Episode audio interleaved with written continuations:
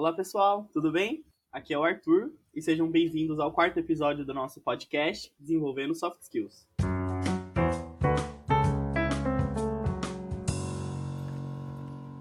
Hoje nós vamos conversar sobre comunicação com a jornalista Kátia Zomvetor. Seja muito bem-vinda, Kátia. Muito obrigada, Arthur. Obrigada pelo convite. Obrigada mesmo. Eu sou, estava falando aqui para você no privado que eu sou fã desse formato podcast. Acho que é a mídia do momento e a, e a do futuro também. Gera muita, muita interação legal e conversa feliz. Então, eu acho muito bacana poder participar desse espaço com vocês. Com certeza. Bom, é, conta um pouquinho então de você, do que você faz é, e também por que você escolheu o jornalismo, né, como profissão. Legal, nossa.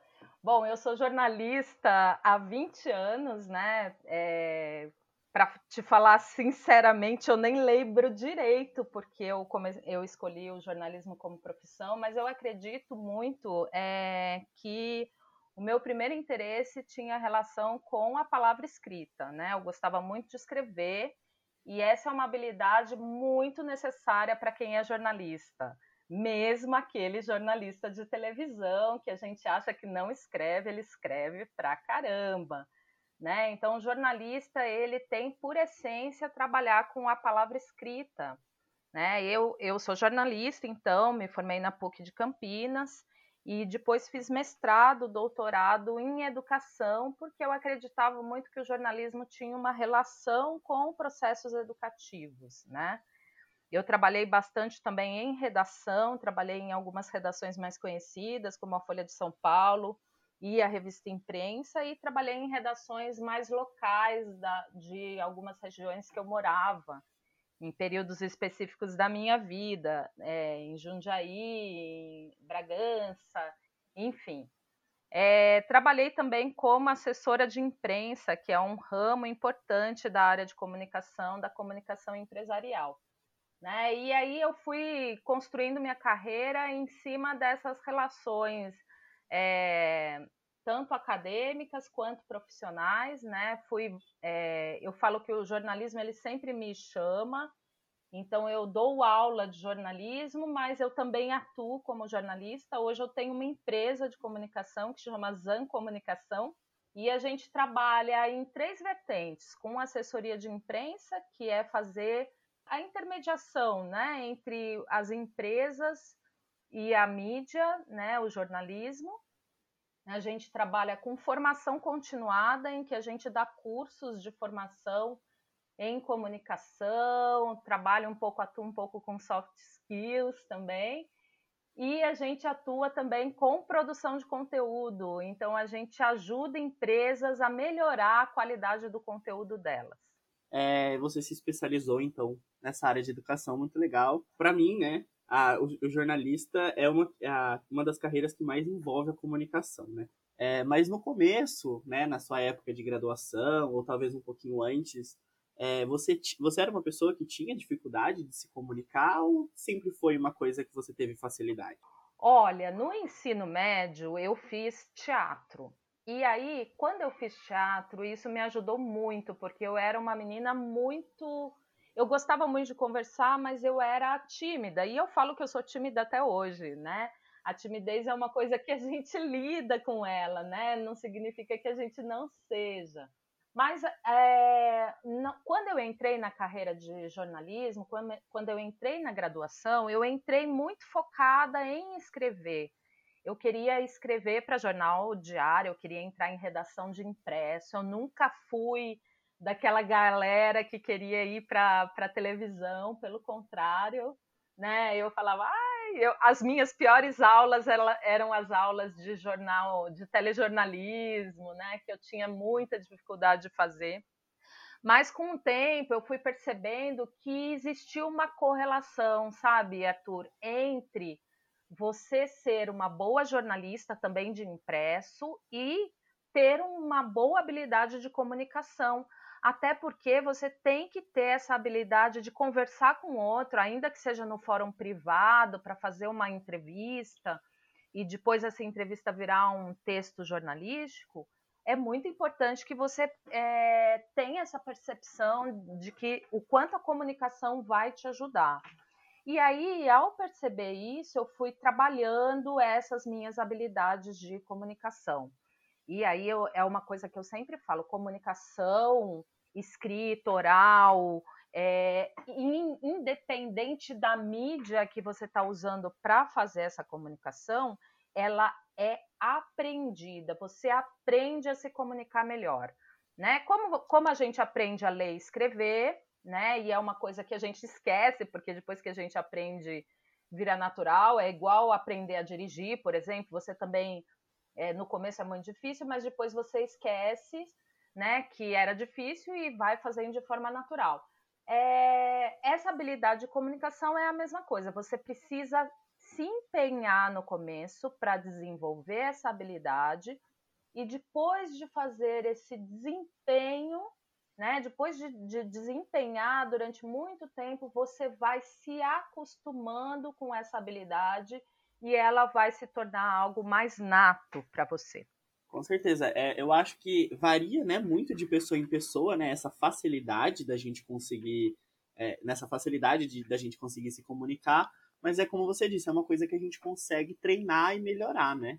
É, então, porque uma coisa que eu não gosto que as pessoas, é claro que tem algumas pessoas que já têm uma facilidade maior e outras menores, mas eu não gosto da ideia de que algumas pessoas têm de que ah, então eu sou um comunicador nato e eu não sou, eu não tenho essa habilidade de comunicação, como se fosse algo impossível de você conquistar, entende, Arthur?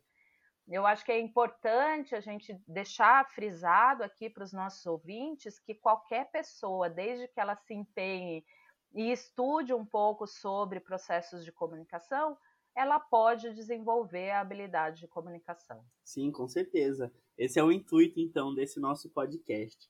Então, por exemplo, se uma pessoa ela é um pouco mais é, introvertida, né, ela já tem um pouco mais dessa dificuldade de se comunicar, que dicas que você tem para que essa pessoa consiga ir melhorando aos poucos, né, treinando essa comunicação para ela conseguir desenvolver melhor? Legal.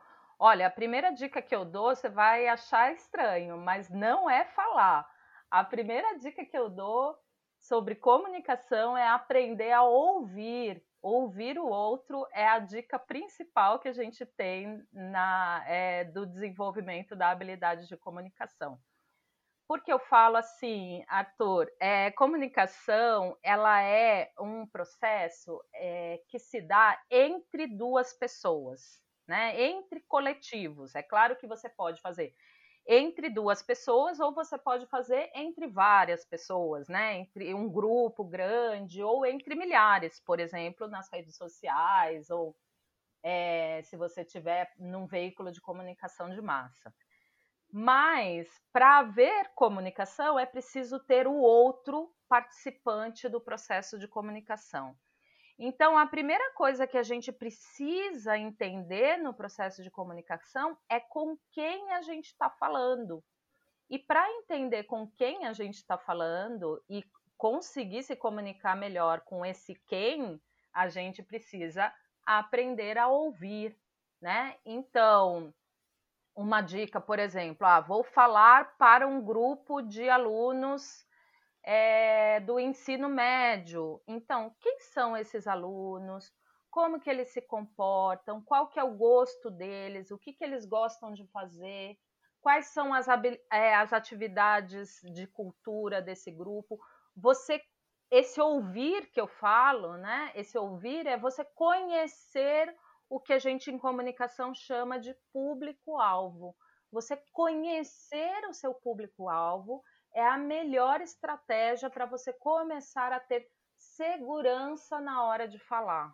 É, por exemplo, a gente não consegue apresentar um, é, um trabalho de um congresso científico para uma pessoa que não seja da área, né? Então a gente tem que é, formular bem como a gente vai apresentar essas, essas informações, né? E assim vice-versa também. Então a gente tem que realmente conhecer o público-alvo e assim a gente define uma estratégia para como se comunicar com essa pessoa, né? Perfeito, perfeito. Então, é, a gente, o primeiro passo para você montar um processo de comunicação é conhecer com quem você está falando. Porque, de repente, se você for falar com um público muito. É, se você está falando para um público mais geral, né, que são formações distintas, modos distintos de ser, comportamentos diferentes, grau de formação diferente, você vai precisar é, balizar a sua fala, o seu, o, o seu dizer, ele precisa estar tá mais simples, né? Você não vai poder usar tantos termos técnicos. E isso é completamente contrário se você estiver falando, por exemplo, para um grupo de cientistas, né, que tem uma, uma, um grau de formação muito equiparado, muito igual, muito parecido.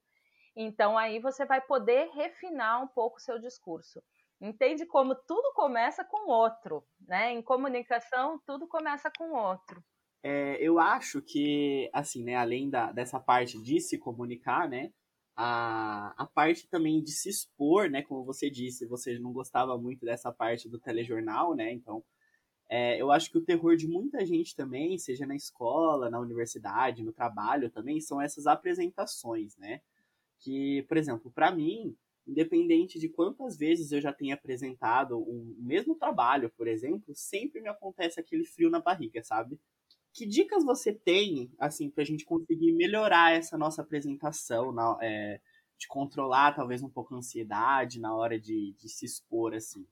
É, Arthur, você sabe que um, uns da, os estudos sobre falar em público mostra que o medo de falar em público é maior do que o medo de morrer. Caramba, não sabia. Né? Tem o, é, é, o índice, o índice de pessoas que têm medo de falar em público, essa sensação de terror, essa sen... porque o que você está falando aí, ah, eu fico com frio na barriga, isso é super normal, todo mundo fica. Eu fico, pessoas experientes ficam, isso é normal e é até prazeroso, né? A gente acha fala assim: ah, eu adoro essa sensação aí de borboletas na barriga. Isso é uma coisa. Outra coisa é o terror de falar em público.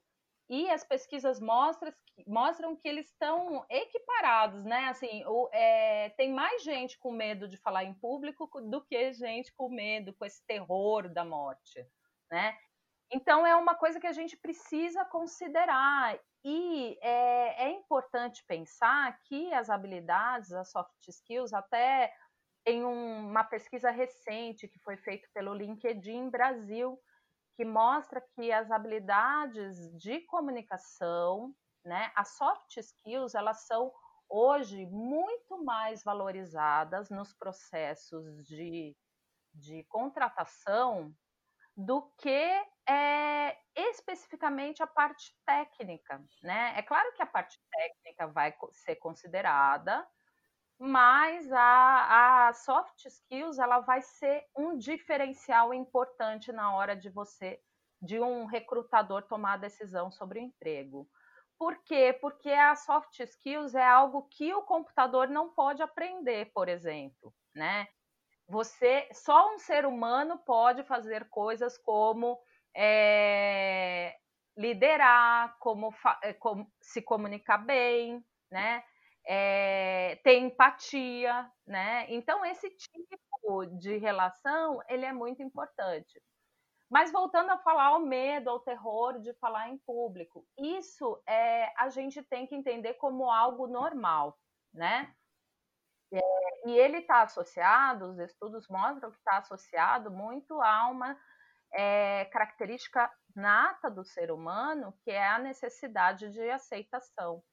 Então, o ser humano ele precisa se sentir aceito para é, se sentir confortável, né? Então, quando ele vai falar em, no, no grupo, quando ele vai falar em público e ele ainda não tem certeza sobre é, como é o público, como, como é a empatia daquele público, essa sensação de terror aparece. Então, de novo, para a gente diminuir essa sensação de ansiedade, de terror, conhecer o seu público, quem é, quem são as pessoas que você vai falar, né? entender como que elas são e entender como elas funcionam. A segunda é, dica que é muito importante também, que é lembrar que é, os estudos também mostram sobre apresentações em públicos, é, mostram que as pessoas elas estão muito mais abertas a, a tolerar a, o seu gaguejar, a sua insegurança, do que a gente mesmo imagina. Então, é, as pessoas elas tendem a ser empáticas com as pessoas que estão falando em público. Então, não tem problema se você der aquela primeira gaguejada, se você titubear um pouco na hora de falar. Isso faz parte do processo de comunicação. As pessoas, inclusive, leem, leem essa informação como uma informação de respeito, né? Você está respeitando o seu público porque você é, está um pouco nervoso, e isso faz parte.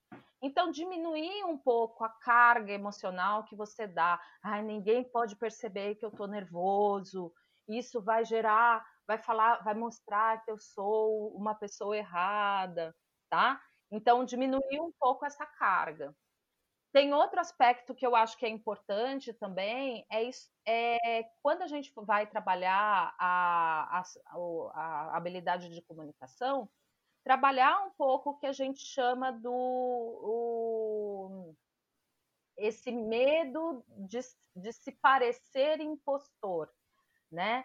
Que é uma, um, um, um estudo até feito por uma psicóloga norte-americana, Amy Cuddy, que ela fala é, sobre é, o quanto essa sensação de impostor atinge, inclusive, os mais altos graus de pessoas, assim.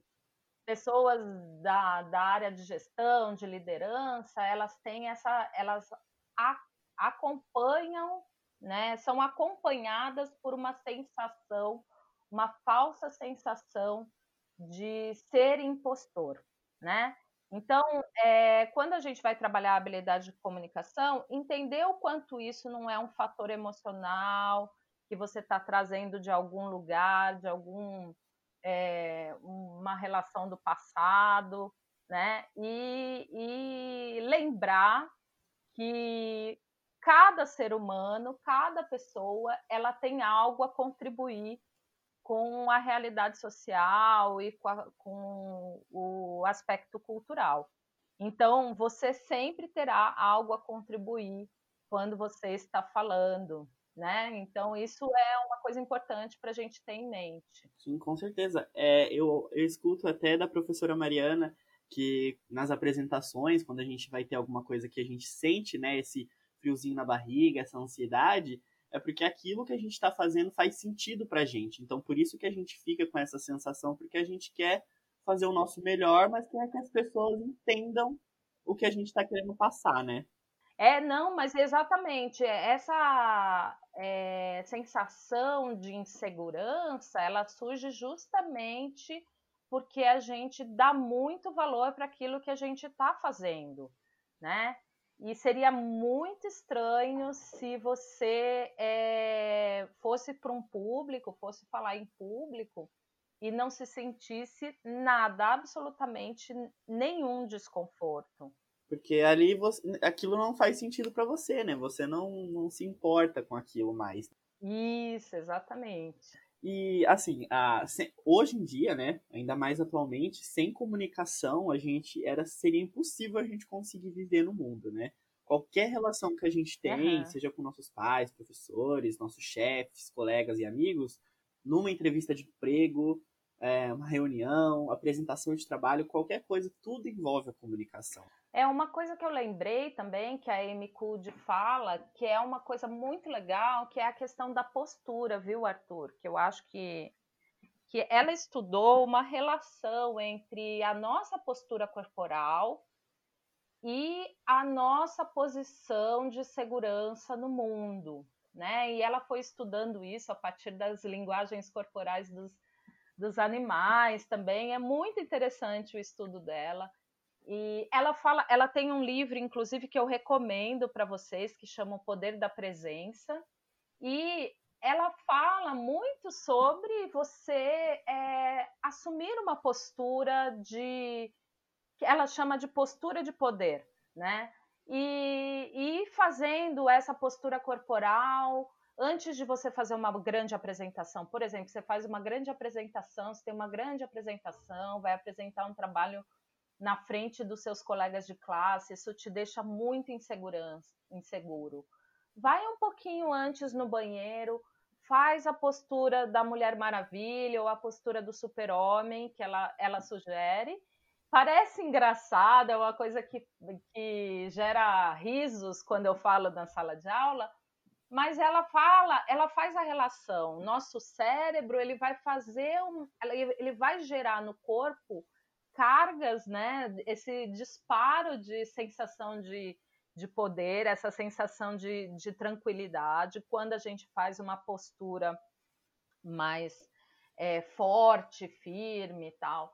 E aí, quando você estiver apresentando também, é legal você tentar pensar nisso, assim, você manter sua, sua coluna o mais reto possível, né? Deixar seu peito aberto, suas mãos abertas, para que o público perceba que você está receptivo, né, para falar com as pessoas. Então, isso é uma atividade que parece que, digamos assim, é secundária, mas na hora que a gente coloca no pacote, no conjunto do pacote, vai fazer bastante diferença. Realmente. É, a postura, né, como você disse, é, também é uma outra forma, né, da gente se comunicar. Então, porque se a gente tem uma postura mais fechada, a gente está sendo menos receptivo, né?